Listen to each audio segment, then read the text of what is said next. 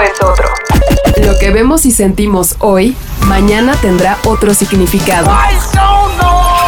La vida tiene una nueva velocidad. Tutti Frutti Sopitas. Somos solo humanos que encuentran música.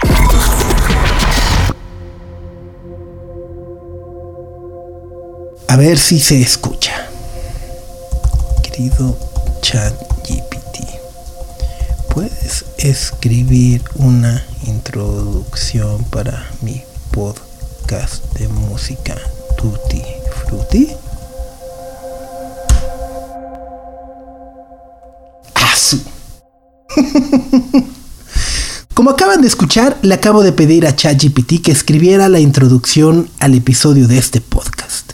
¿Qué es lo que hizo ChatGPT? Bueno, en cuestión de segundos me desplegó lo siguiente. Claro que sí. Aquí tienes una posible introducción para tu podcast de música Tutti Frutti. Bienvenidos a Tutti Frutti, el podcast donde exploramos los ritmos y sonidos que hacen mover el cuerpo y alegran el corazón. En cada episodio te llevaremos en un viaje musical a través de géneros, épocas y artistas.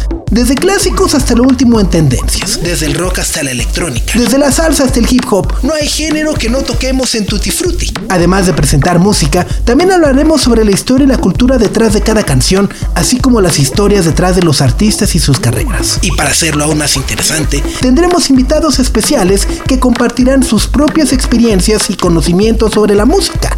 Así que prepárate para sumergirte en el mundo de la música y explorar la diversidad de ritmos y sonidos que hacen que la música sea tan especial. Bienvenidos a Tutti Frutti. ¡Wow! ChatGPT, estás contratado. Todos los demás despedidos. Bueno, no, todavía no. Espérenme, espérenme, espérenme. En realidad, esto que acabamos de hacer es simplemente el reflejo de lo que está ocurriendo en este año, en 2023, el año de la inteligencia artificial, que si bien somos honestos, es un concepto que conocemos y con el cual nos hemos relacionado desde hace muchísimo tiempo, pero que en los últimos meses hemos visto la manera en la que lo hemos ido adaptando en nuestras tareas, ya sea desde lo más extraño como pedirle memes o fotomontajes, hasta cuestiones que estamos viendo empiezan a afectar cosas mucho más trascendentales, como puede ser el futuro laboral de miles o millones de personas en todo el mundo. ¿Cómo será recordado este momento en la historia? Será interesante pensar en el 2050 y decir, ah, sí, 2023, el año de la inteligencia artificial. será como cuando inventaron el CD. Y jodí el viejazo, ¿va? Bueno, el Internet. ¿Ustedes se acuerdan cuál fue la primera cosa que vieron en Internet?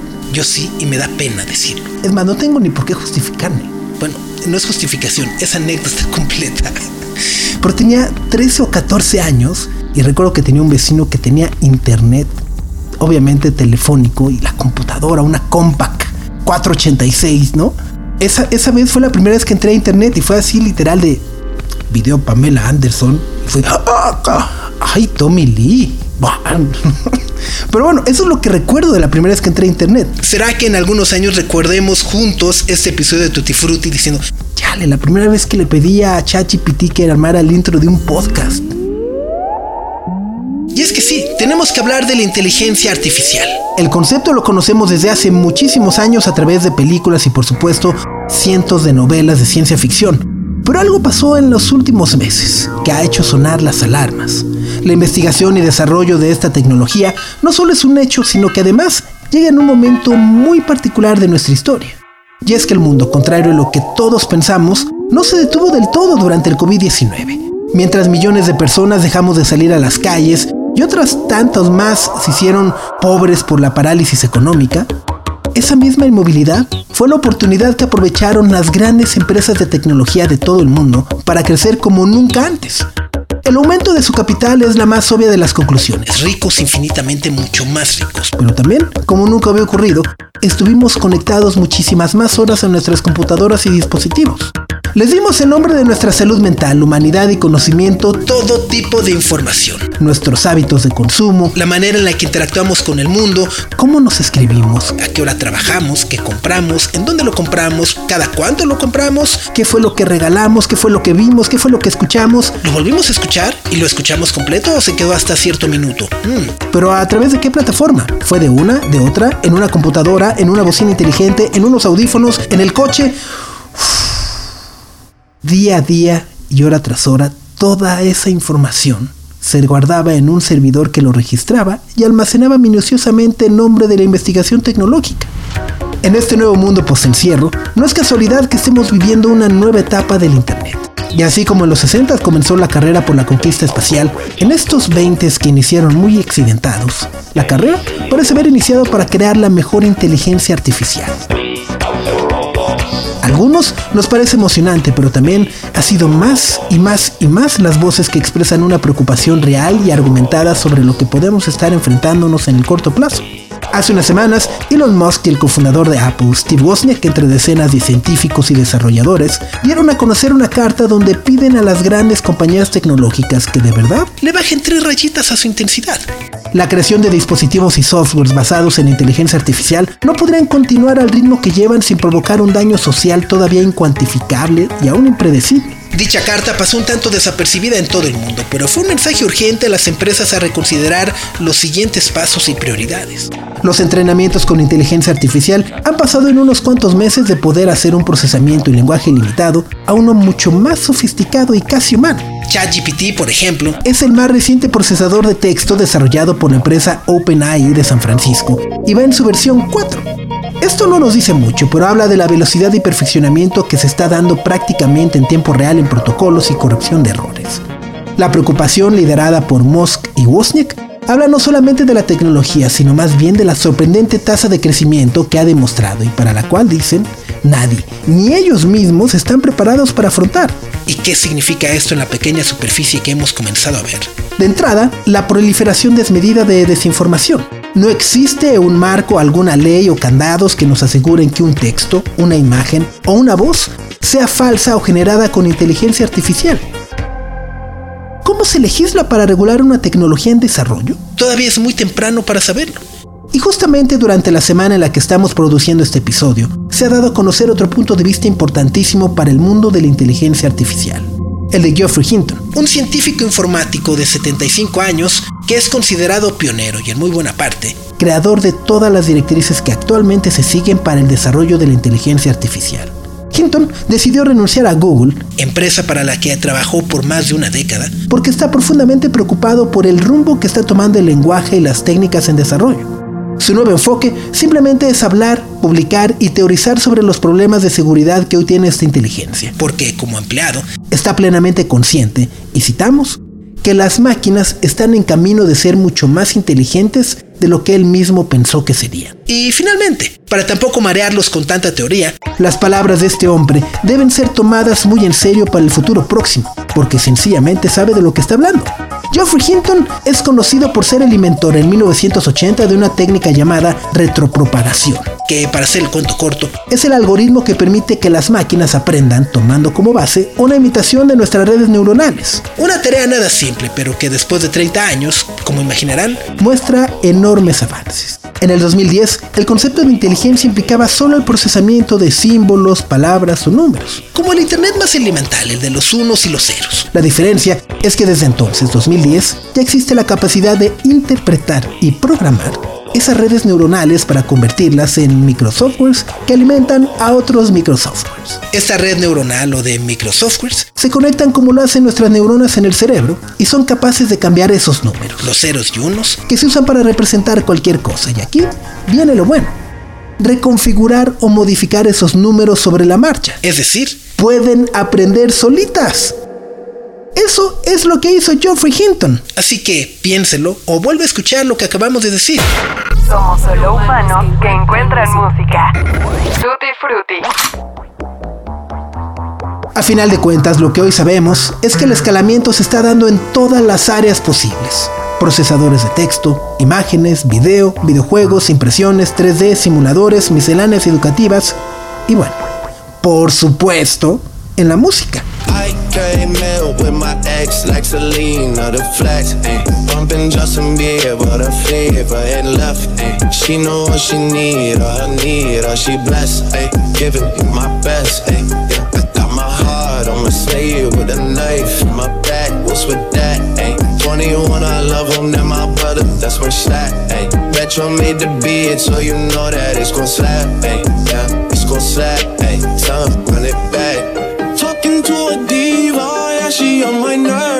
She think that I need her, kick her to the curb. All I know is you could've had the world, had the world. Yeah, you were my world. Got these girls on my neck, got these girls on my track. Like Selena, baby, on my cheating, baby, yeah. She taking my Lambo for a drive, on the fancy door. And she buy out the store. With the city on my back, ain't no pack. Say she from Toronto, can't find it on the map. That's on me, I put it in the past. Talking to a diva, yeah, she on my nerves. She think that I need her, kick her to the curb. All I know is you could've had the world, had the world. Yeah, you were my. I came in with my ex like Selena, the flex, ayy. Bumping Justin Bieber, the fever and left, ayy. She know what she need, all I need, all she blessed, ayy. Giving you my best, ayy. Yeah, I got my heart, I'ma slay it with a knife in my back. What's with that, ayy? 21, I love him, then my brother, that's my slack, ayy. Metro made the beat, so you know that it's gon' slap, ayy. Yeah, it's gon' slap, ayy. Time, run it back. Lo que acabamos de escuchar es la voz de Drake y The Weeknd. La canción se llama Hard on My Sleeve. Si cualquiera de nosotros escuchara esta afirmación en la radio, ¿qué nos detendría a dudar de ello? ¿Qué nos haría pensar que es falso? Nos han vendido los bancos por años la increíble idea de que nuestra voz es nuestra firma. ¿Seguros que es única e infalsificable? Hard My Sleeve es una canción 100% generada con inteligencia artificial.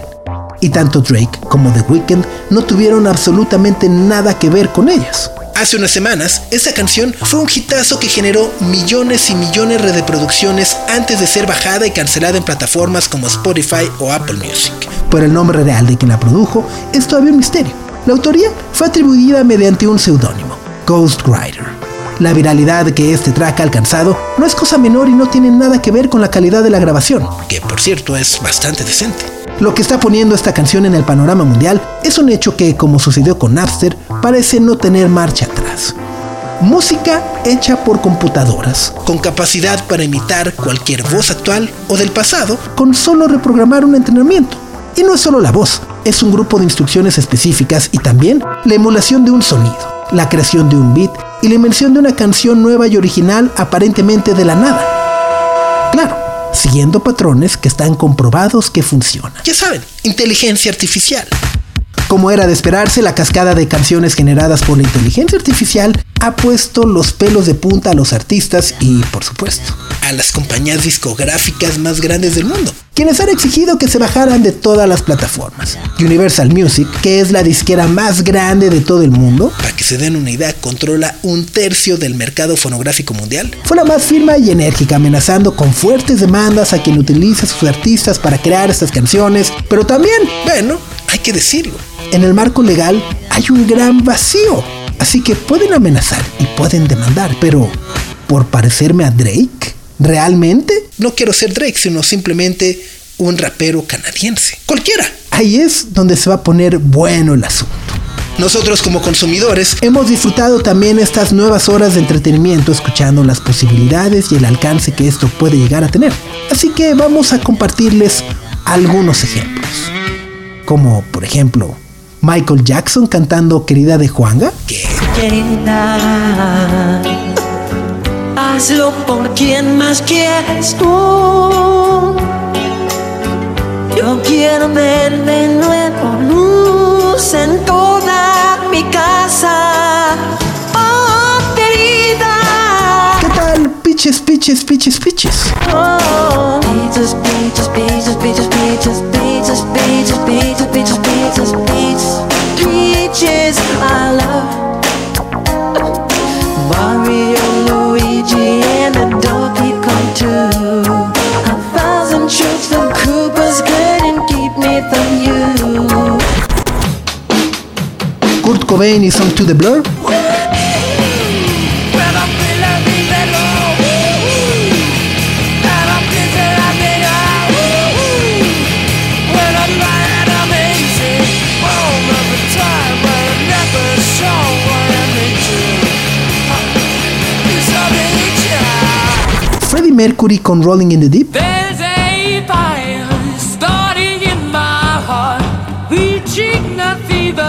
It's bringing me out the dark. The stars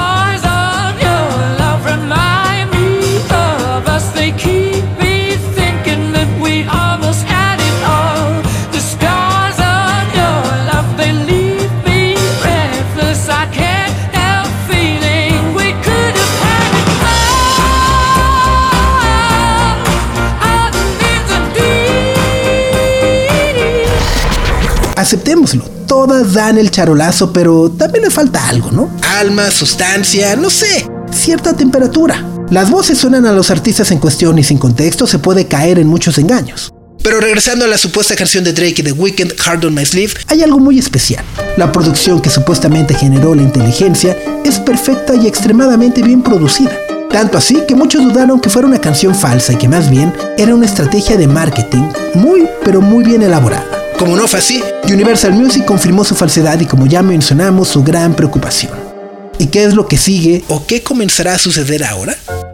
Bueno, como lo hemos escuchado, habrá chorros y chorros de mashups muy sofisticados que evidentemente nunca existieron, pero en ellos es posible plantear una pregunta muy válida. ¿Realmente nos importará en un futuro muy próximo quién o qué hará la música que nos guste?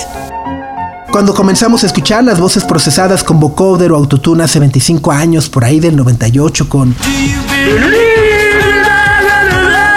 Cher, se disparó más o menos el mismo dilema ético y la moral que aparentemente empezamos a enfrentar. La voz es falsa, se pierde la autenticidad ni son a Cher. Bueno, ahora ya todos podrán cantar y un largo etcétera. ¿Realmente podríamos imaginar esta canción sin el autotune? But then the real thing that obviously that happened was on these uh, these other lines. I was kind of playing around I can feel with the uh, the auto tune as it's called. With this, um, you can shift the vocal, go to the nearest note, and then all it does is if you bend a note when you're singing, all this does is it goes along. It doesn't bend the note up until it reaches a certain point, and then it just flicks to the nearest note. So you end up with these very steppy sounds. I can feel something inside me say I really Immediately you don't get this. think you're strong enough Every note is an exact semitone. There's no sliding and there's no changing. And that's where you get this crazy sound. Feel something inside me say I really don't think you're strong enough no Si algo nos ha demostrado la historia de la música es que la tecnología nunca será enemiga de la creatividad y ya ni mencionemos de la prohibición. Pero ahora se siente algo distinto y fuera de lugar. Ahora se trata, siendo lo más fríos y objetivos posibles, de estar del lado humano contra la humanización, de lo biológico contra lo robotizado. No es tan radical si se piensa detenidamente. La expresión y la creatividad humana es la que da el alma, la sustancia y la temperatura. Las plataformas de streaming serán el árbitro determinante para la proliferación de esas falsificaciones profundas, o bueno, el freno necesario para al menos pensar muy bien qué quieren hacer con tanta inteligencia, que la neta también a veces nos falta.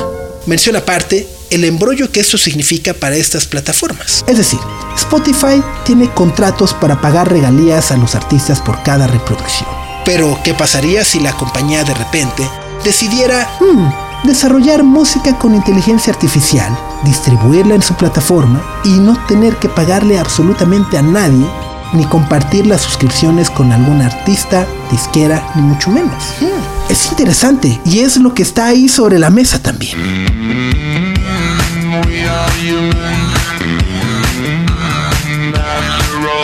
Por ahora, es un chiste que no ha causado daños mayores. Hay muchas risas, mucha indignación porque Kurko canta una de Blur o porque Michael Jackson una de Juanga, pero ¿qué va a pasar cuando surja algo verdaderamente excepcional y no sepamos diferenciarlo si es humano o si es automatizado?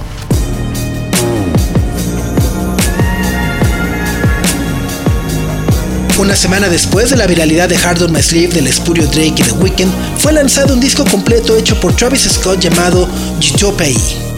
Lonely nights in the winter snow.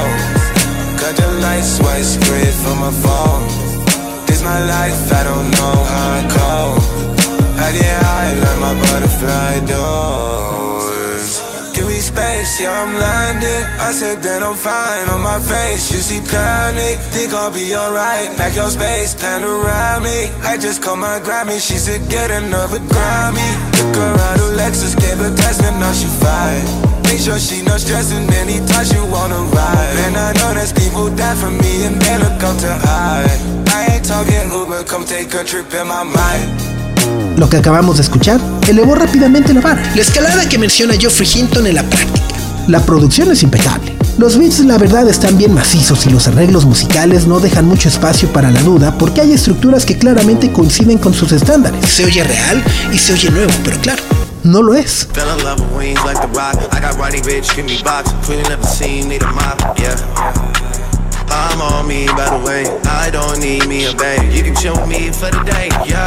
La generación de problemas importantes que se leía en el comunicado de Universal Music daba a entender, quizá de forma ingenua, que si era una preocupación a mediano o largo plazo. Pero lo preocupante, o parafraseando a Geoffrey Hinton, es que los microsoftwares o redes neuronales, una carta de Musk o Wozniak, no los podrán detener. GTOPI, digamos, fue rápidamente reportado y eliminado, argumentando derechos de autor por parte de quienes tienen firmado a Travis Scott, Warner Music. Pero Internet, siendo Internet, se las ha arreglado y no ha permitido su desaparición. Ha sido subido a SoundCloud y lo bajaron. A YouTube también. Vuelto a subir y lo han vuelto a bajar. Y hoy sigue disponible en diversas cuentas. Podemos tratar de imaginar qué rumbo va a tomar toda esta situación, pero nunca podríamos adelantar cómo va a terminar.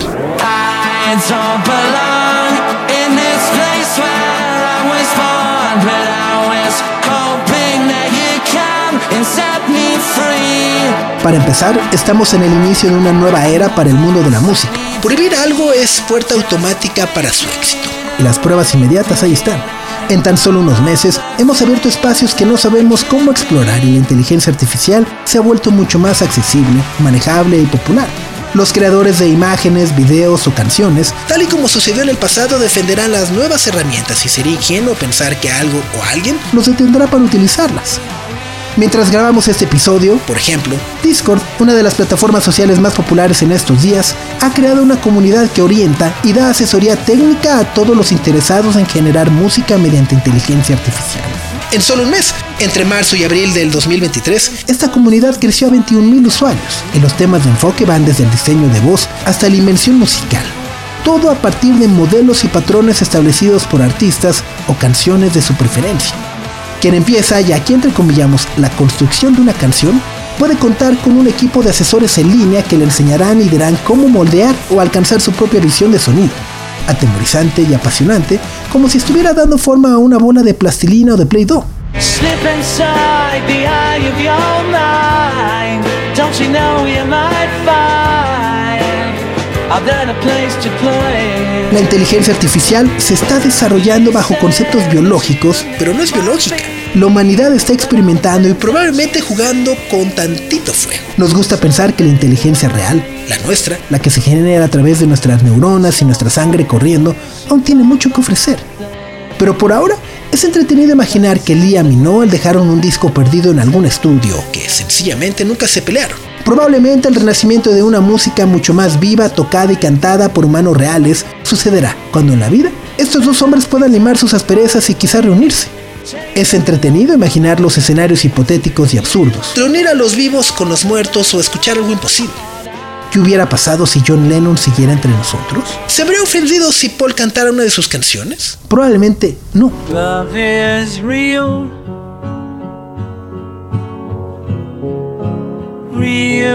Love. Love is. Feeling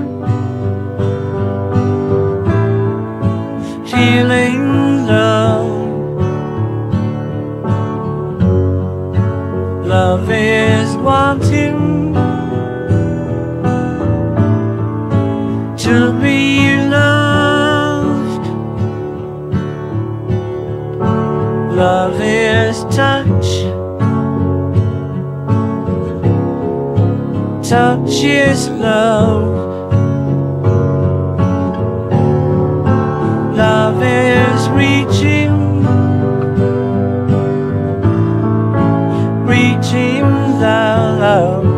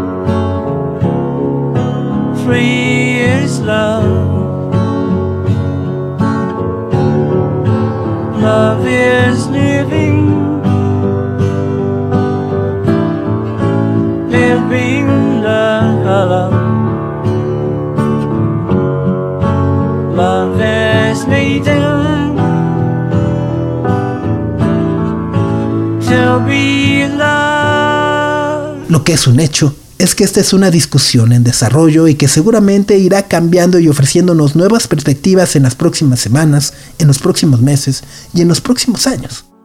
¿Qué pasará con la música hecha con inteligencia artificial? ¿Qué papel, insisto, van a jugar las plataformas? ¿Les van a abrir la puerta? ¿Las van a bajar?